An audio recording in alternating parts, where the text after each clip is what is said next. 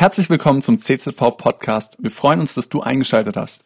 Ja, es ist schön, dass dieser Kanzeltausch jetzt doch noch stattfinden konnte. Letztes Jahr ist er ausgefallen. Dieses Jahr war er auch eigentlich wieder für Januar geplant und konnte dann nicht stattfinden aufgrund der Pandemie, aufgrund von Corona. Und wir haben es in Sommer verschoben und jetzt ist es heute zum Glück endlich möglich, dass dieser Allianz-Kanzeltausch stattfinden kann. Und ich bin mal wieder hier. Ich war schon ein paar Mal im Rahmen dieses Kanzeltausches hier. Ich weiß nicht, ob ihr mich so noch kennt. Holger Meyer, ich bin schon vorgestellt worden von der Methodistischen Kirche. Ich bin jetzt dann zehn Jahre hier in Kreilsheim, allerdings nicht mehr allzu lange. Nächstes Jahr wird meine jüngere Tochter Abitur machen und dann wird es mich weiter woanders hin verschlagen. Es ist in unserer Kirche so, dass man da versetzt wird. Dann, wenn man so zehn, elf, zwölf Jahre irgendwo war, dann geht es irgendwo anderes hin weiter. Am Anfang von dieser Pandemie hat unser Gesundheitsminister Jens Spahn einen sehr weisen Satz gesagt. Er hat gesagt, wir werden uns viel zu vergeben haben. Ich möchte jetzt nicht darauf eingehen, was er oder was andere in der Politik während dieser Pandemiezeit alles falsch gemacht haben, denn ich bin mir ziemlich sicher, dass dieser Satz nicht nur in und für die Pandemie gilt, sondern dass er eigentlich immer gilt. Es gibt vieles, was zu vergeben wäre, was von uns anderen gegenüber zu vergeben wäre, oder was andere uns gegenüber vergeben könnten, sollten, müssten. Ich möchte euch heute Morgen einfach nur eine Geschichte erzählen. Eine Familiengeschichte über Schuld und Vergebung. Und ich lade euch ein, lasst euch mit hineinnehmen in diese Geschichte und spürt einmal nach, was während dieser Geschichte bei euch anklingt was da so in Schwingung kommt, wo euch diese Geschichte in eurer Lebensgeschichte berührt. Es ist jetzt eine Woche her, dass unser Vater gestorben ist. Und so langsam wurde uns bewusst, was das heißen könnte.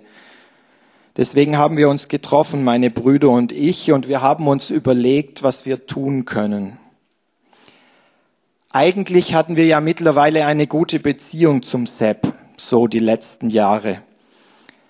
Aber das war nicht immer so. Früher, ich kann euch sagen, der Sepp war unerträglich. Papas Lieblingskind.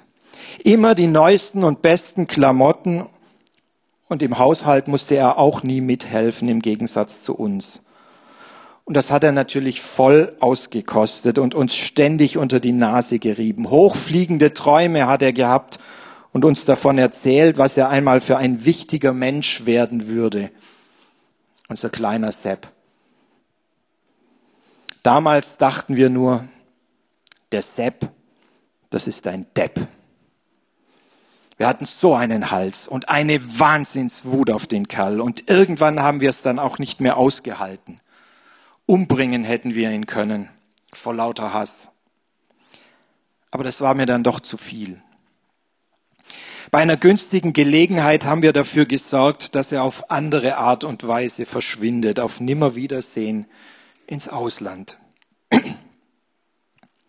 Und unserem Vater haben wir dann erklärt, der Sepp sei tot bei einem Unfall.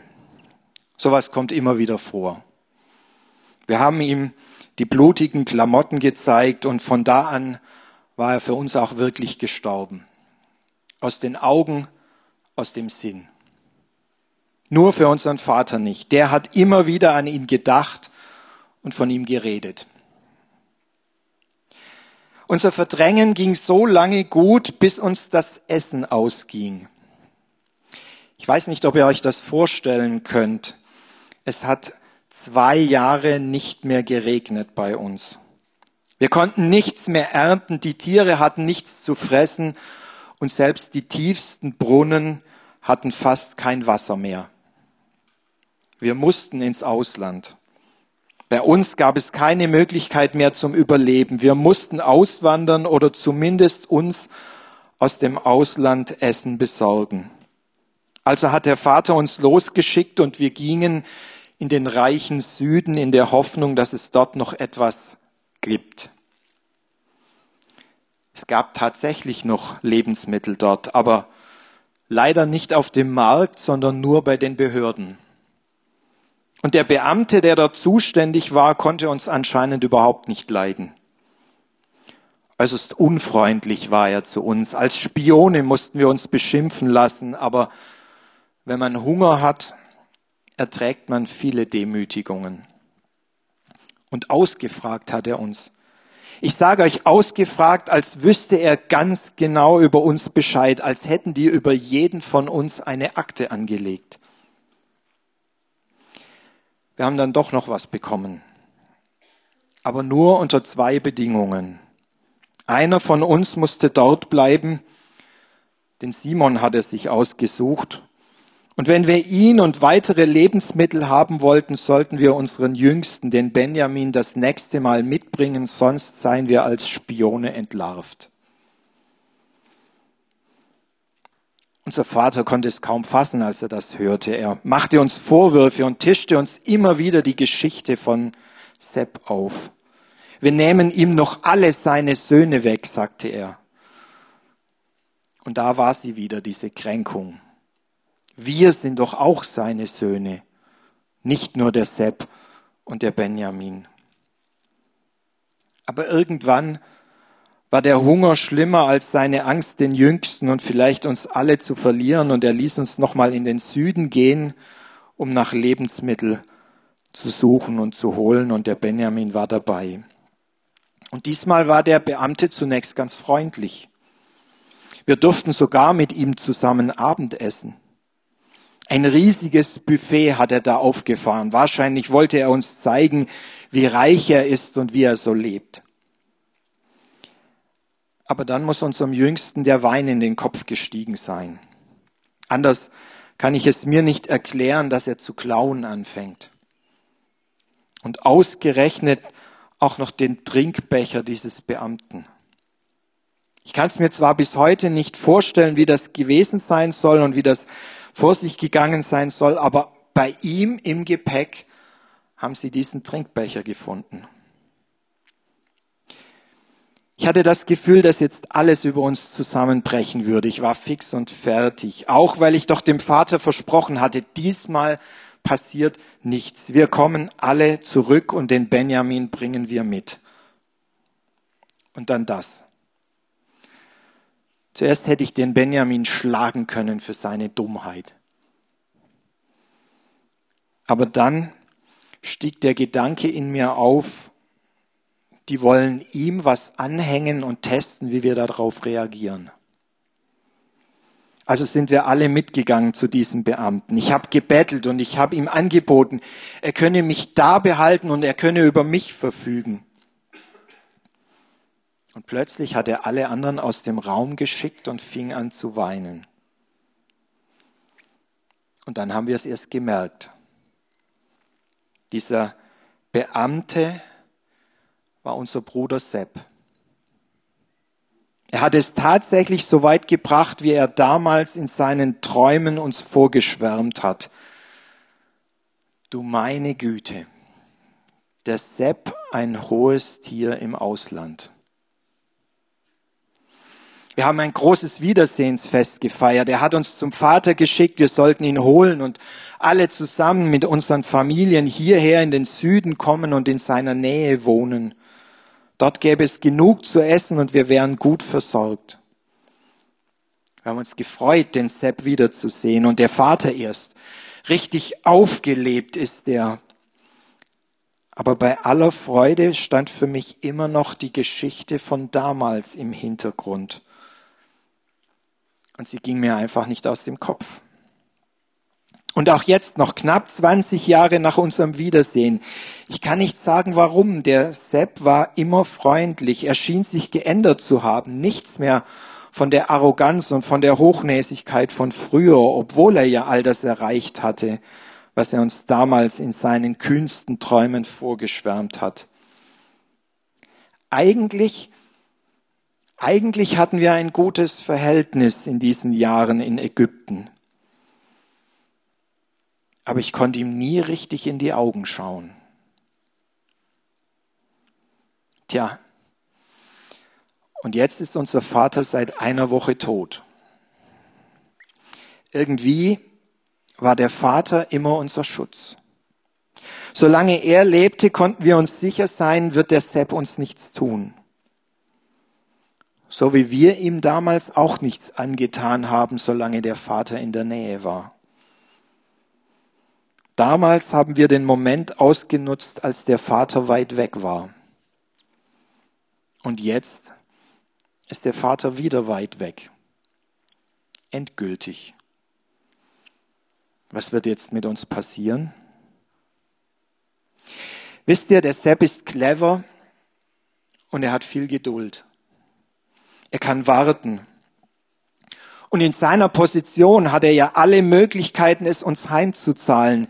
Wir hatten zwar in den letzten 20 Jahren ein gutes Verhältnis miteinander, aber ich kann mir einfach nicht vorstellen, dass er uns wirklich die Sache von damals verziehen hat.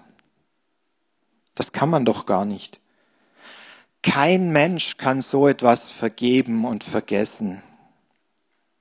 Und jetzt, nach Vaters Tod, wird uns seine Rache treffen.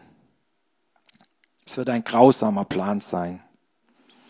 Er hatte ja Jahrzehnte Zeit, in sich zurechtzulegen. Ich habe kein gutes Gefühl. Die Sache selbst ist zwar schon über 40 Jahre her, aber sie ist einfach noch nicht ausgestanden. Ich habe Angst. Und meinen Brüdern geht es anscheinend genauso.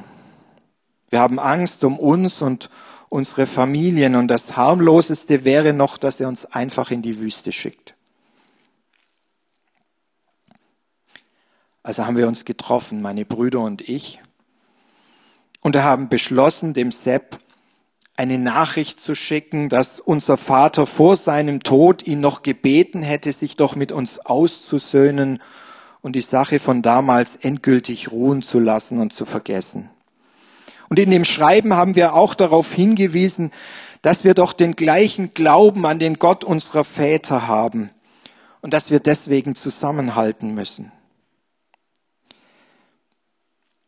Ganz überzeugt waren wir nicht von unserem Brief. Und ich muss gestehen, es hat sich auch niemand getraut, zum Sepp zu gehen und diesen Brief persönlich zu überbringen. Also haben wir einen Boten hingeschickt und auf die Reaktion gewartet. Es hieß dann, er hätte wegen der Nachricht geweint. Da haben wir uns dann getraut, zu ihm hinzugehen. Wir haben uns vor ihn hingeworfen, so wie er es damals geträumt hatte. Ich hätte nie gedacht, dass ich das einmal machen werde, vor dem Sepp hinknien. Aber in dem Moment, ich hätte alles gemacht, um die Sache von damals aus der Welt zu schaffen. Wirklich alles. Aber es geht nicht. Geschehen ist geschehen und kann nicht zurückgenommen werden. Und jetzt? Sepp schaut uns mit seinen verheulten Augen an. Und dann sagt er, hab keine Angst. Ihr braucht wirklich keine Angst vor mir zu haben. Seht, Gott hat entschieden. Gott hat alles so gefügt. Mein Leben und euer Leben. Gott hat damit uns und das ganze riesige ägyptische Volk vor dem Verhungern gerettet. Gott hat die Sache von damals längst wieder gerade gebogen. Warum sollte ich dann noch nachkarten und wieder aufwärmen, was längst erledigt ist? Warum sollte ich mich über Gott stellen? Gott hat euch vergeben. Und deswegen konnte ich euch auch vergeben. Ich habe in meinem Leben feststellen können, immer wieder, wie der Gott unserer Väter eingegriffen hat, wie unser Gott mich geführt hat. Gott ist mein Leben nie aus den Händen geglitten. Auch wenn ich viele schwierige Zeiten durchmachen musste. Aber im Nachhinein kann ich sagen, es war gut so. Ich habe daraus gelernt. Ich bin reifer geworden. Gott hat es gut gemacht in meinem Leben. Das kann ich heute sagen und deswegen konnte ich euch vergeben, schon damals, als ihr das zweite Mal nach Ägypten gekommen seid. Ihr braucht also wirklich keine Angst vor mir zu haben, sondern staunt mit mir über diesen großen Gott unserer Väter, der auch unser Gott ist. Dieser Gott kümmert sich um einzelne Menschen. Das habe ich in meinem Leben immer wieder erlebt. Und dieser Gott kümmert sich um uns als Familie, so dass wir uns wieder versöhnen können miteinander. Und gleichzeitig kann sich Gott noch um alle Menschen kümmern, so dass sie nicht verhungern. Ist das nicht großartig? Es ist wunderschön, wie Sepp uns die Angst nehmen kann und wie ich spüren kann, uns, mir ist wirklich vergeben. Es ist wirklich am Ende alles gut ausgegangen. Das hätte auch ganz anders laufen können. Mit Sepps Leben allein im Ausland, mit unserem Wiedersehen und auch jetzt nach Vaters Tod. Aber je länger ich darüber nachdenke, es muss wohl so sein. Gott und Sepp haben uns vergeben wirklich vergeben. Und Gott hat tatsächlich wieder gerade gebogen, was wir damals in unserer Wut und in unserem Hass angerichtet hatten. Es ist ein langer Weg und es ist ein schwieriger Prozess für uns, für meine Brüder und mich zu begreifen, dass es tatsächlich möglich ist, so ein Unrecht zu vergeben und zu vergessen. Wir haben uns verändert im Laufe dieses Prozesses. Wir haben Solidarität gelernt. Wir haben gelernt, zusammenzuhalten als Geschwister. Und auch Sepp hat sich verändert. Er ist ein liebevoller und ein fürsorglicher Bruder geworden. Nur so haben wir auch den Mut bekommen, vor ihm unsere Schuld einzugestehen. Es ist ein langer Weg. Aber jetzt kann ich dem Sepp zum ersten Mal wieder so richtig in die Augen schauen. Und ich weiß nicht, ob ich an seiner Stelle so hätte reagieren können. aber am Ende dieses Weges steht die Freude, die Freude unter uns Geschwistern und die Freude über diesen unseren Gott, der alles zum Besten gewendet hat. Für uns und für die anderen. Ich lade das Lobpreisteam ein, nach oben zu kommen. Ich werde euch jetzt die Geschichte vorlesen, wie sie in der Bibel steht. Sie steht in 1. Mose 50 ab Vers 15. Und wem es von euch möglich ist, den bitte ich dazu aufzustehen, wenn ich diesen Text lese. Als Josefs Brüder begriffen, dass ihr Vater tot war, bekamen sie Angst. Sie dachten, Hoffentlich ist Josef uns gegenüber nicht nachtragend, sonst wird er uns all das Böse heimzahlen, das wir ihm angetan haben. Darum ließen sie ihm mitteilen, dein Vater hat uns vor seinem Tod aufgetragen, dir zu sagen, vergib deinen Brüdern das Unrecht und ihre Schuld. Ja, sie haben dir Böses angetan. Nun vergib ihnen dieses Unrecht, sie dienen doch dem Gott deines Vaters. Als Josef das hörte, fing er an zu weinen.